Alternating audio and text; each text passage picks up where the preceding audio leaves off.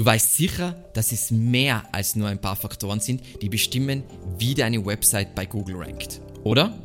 In dieser Folge tauchen wir tief ein in die Unterschiede zwischen Ranking-Systeme, Signale und Faktoren und versuchen einfach herunterzubrechen, wie Google bestimmt, wer die Spitze der Suchergebnisse erklimmt.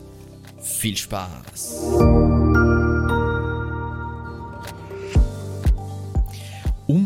Diese Folge perfekt für dich einzuleiten, starten wir mit den drei Säulen des Google Rankings. Nummer 1 Nutzerinteraktionen. Was Nutzer über ein Dokument sagen, beziehungsweise der richtige Begriff wäre signalisieren. Dann Verlinkungen oder Backlinks, was das Web über das Dokument sagt. Und drittens Inhalt, was das Dokument über sich selbst aussagt.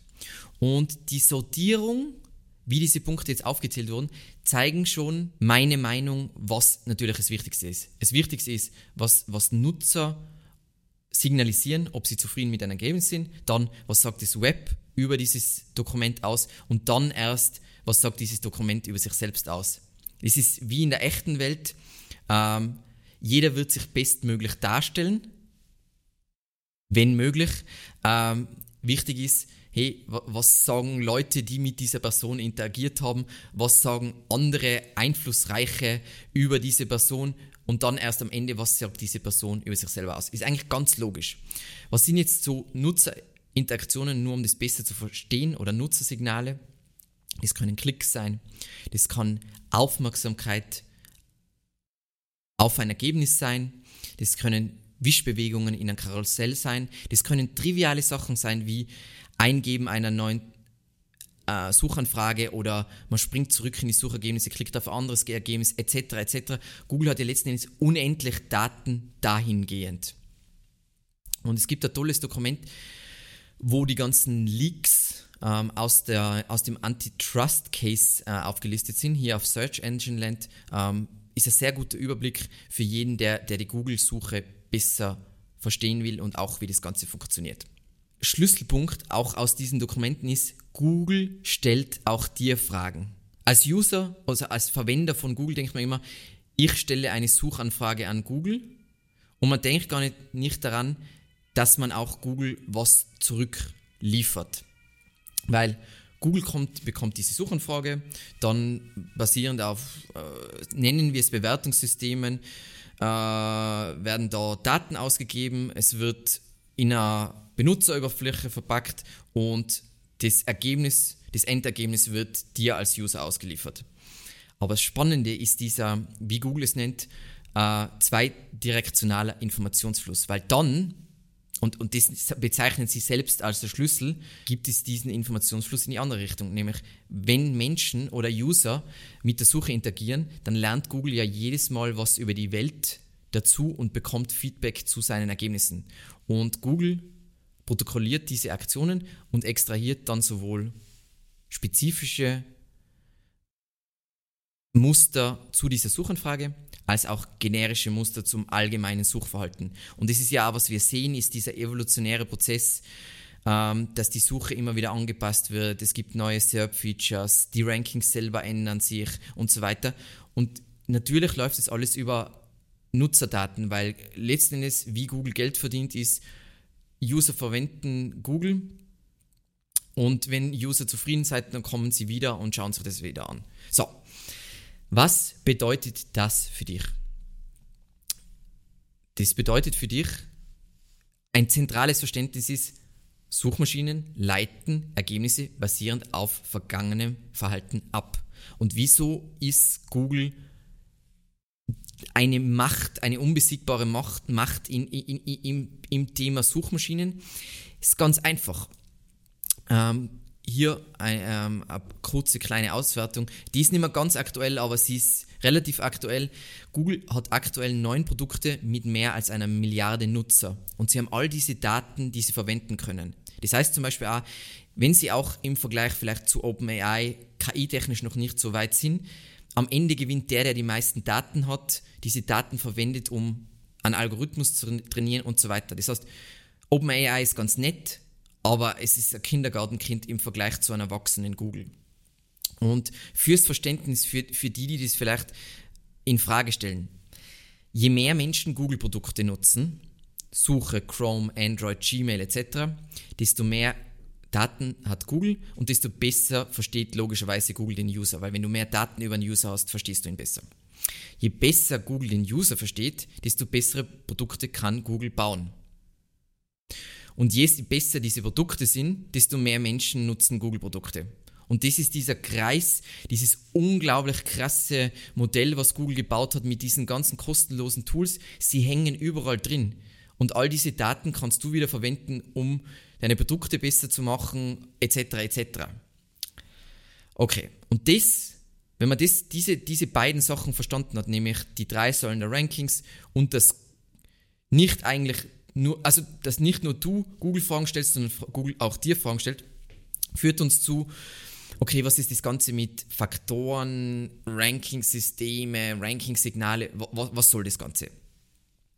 Also, das hat Google vor wenigen Jahren eingeführt, diese Bezeichnung. Es gibt einfach mehrere Ranking-Systeme und sie alle nutzen verschiedene Kombinationen von Signale. Also da gibt es eine Übersicht, ähm, die auch immer wieder aktualisiert wird. Was sind die Ranking-Systeme, die gerade bei der Google-Suche laufen? Sie schreiben da sogar rein, hey, ähm, eingestellte Systeme, die können dann, die werden dann teilweise, die werden dann Teil vom, vom Kernalgorithmus. Manche Sachen werden ausgelagert. Also hier ist sehr viel Bewegung und das zeigt sehr gut, wohin sich Google entwickeln will, wo, wohin alles führt.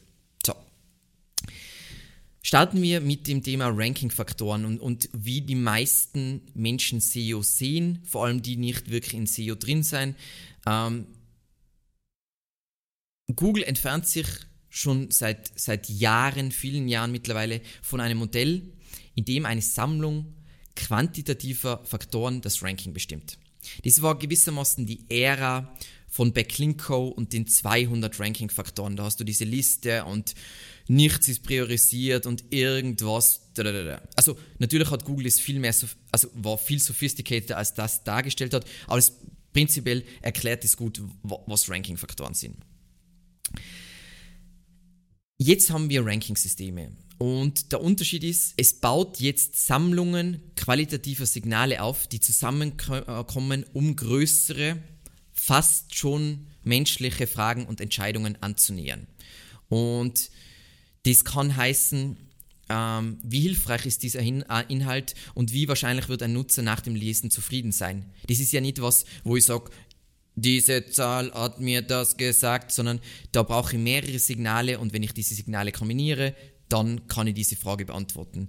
Oder es kann sein, wie beeinflusst die Absicht hinter einer Anfrage die Wirksamkeit verschiedener Antworten? Wie erleben User diese Seite? Ist die Erfahrung positiv oder negativ?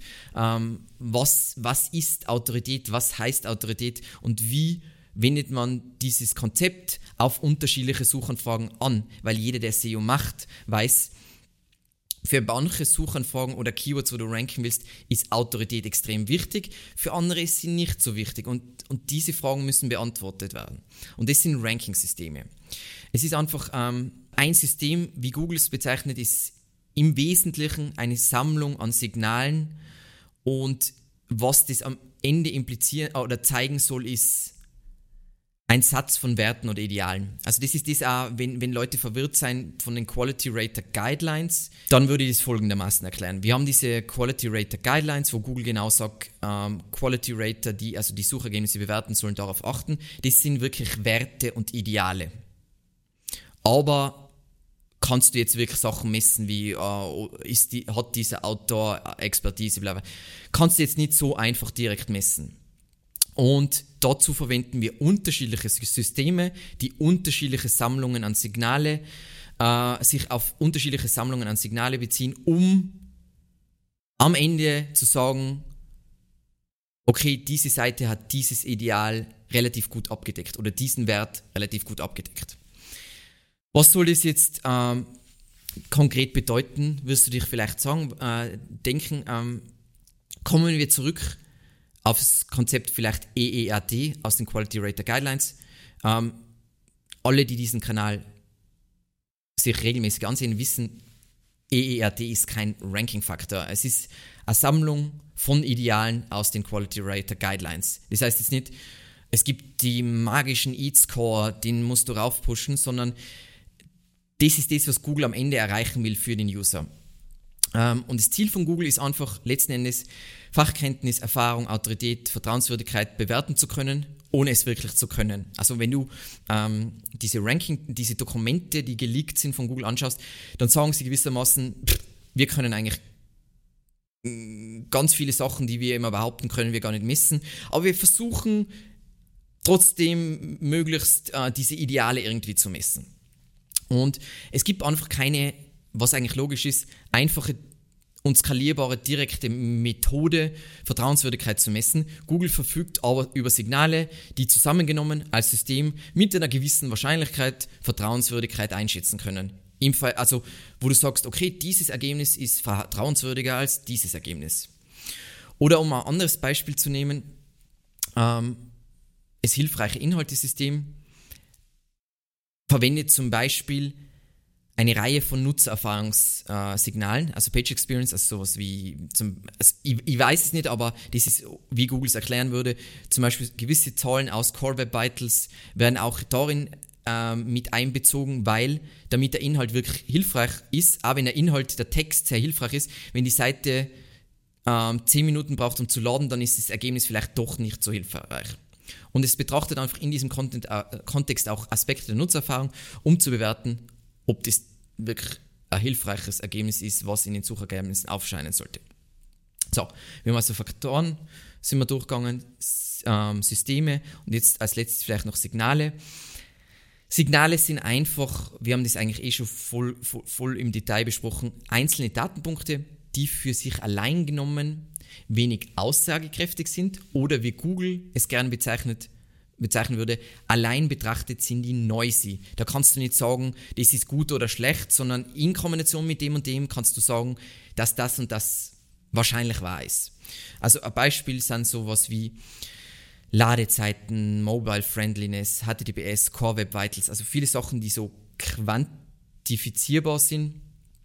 Allein, allein für sich genommen kannst du nicht sagen, ob das jetzt ein hilfreiches Ergebnis ist ist für einen User, wo er schnell und einfach die Antwort findet, die er haben will.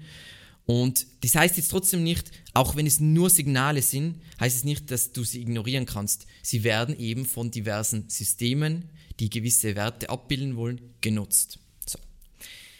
Das war jetzt ein sehr, sehr tiefer Tauchgang ähm, in die Welt des Google Rankings. Ähm, ich hoffe, du kennst jetzt den Unterschied zwischen Ranking-Faktoren, Systemen und Signalen und wie sie prinzipiell zusammenarbeiten, um die Google-Suchergebnisse zu bestimmen. Ähm, falls du es eben noch nicht erledigt hast, dann ist es eine Schande, aber abonniere unbedingt diesen Kanal ähm, und aktiviere die Glocke, um das volle Potenzial des bei weitem mächtigsten Online-Marketing-Kanals auszuschöpfen. Vielen lieben Dank fürs Zusehen und bis zum nächsten Mal. Ciao.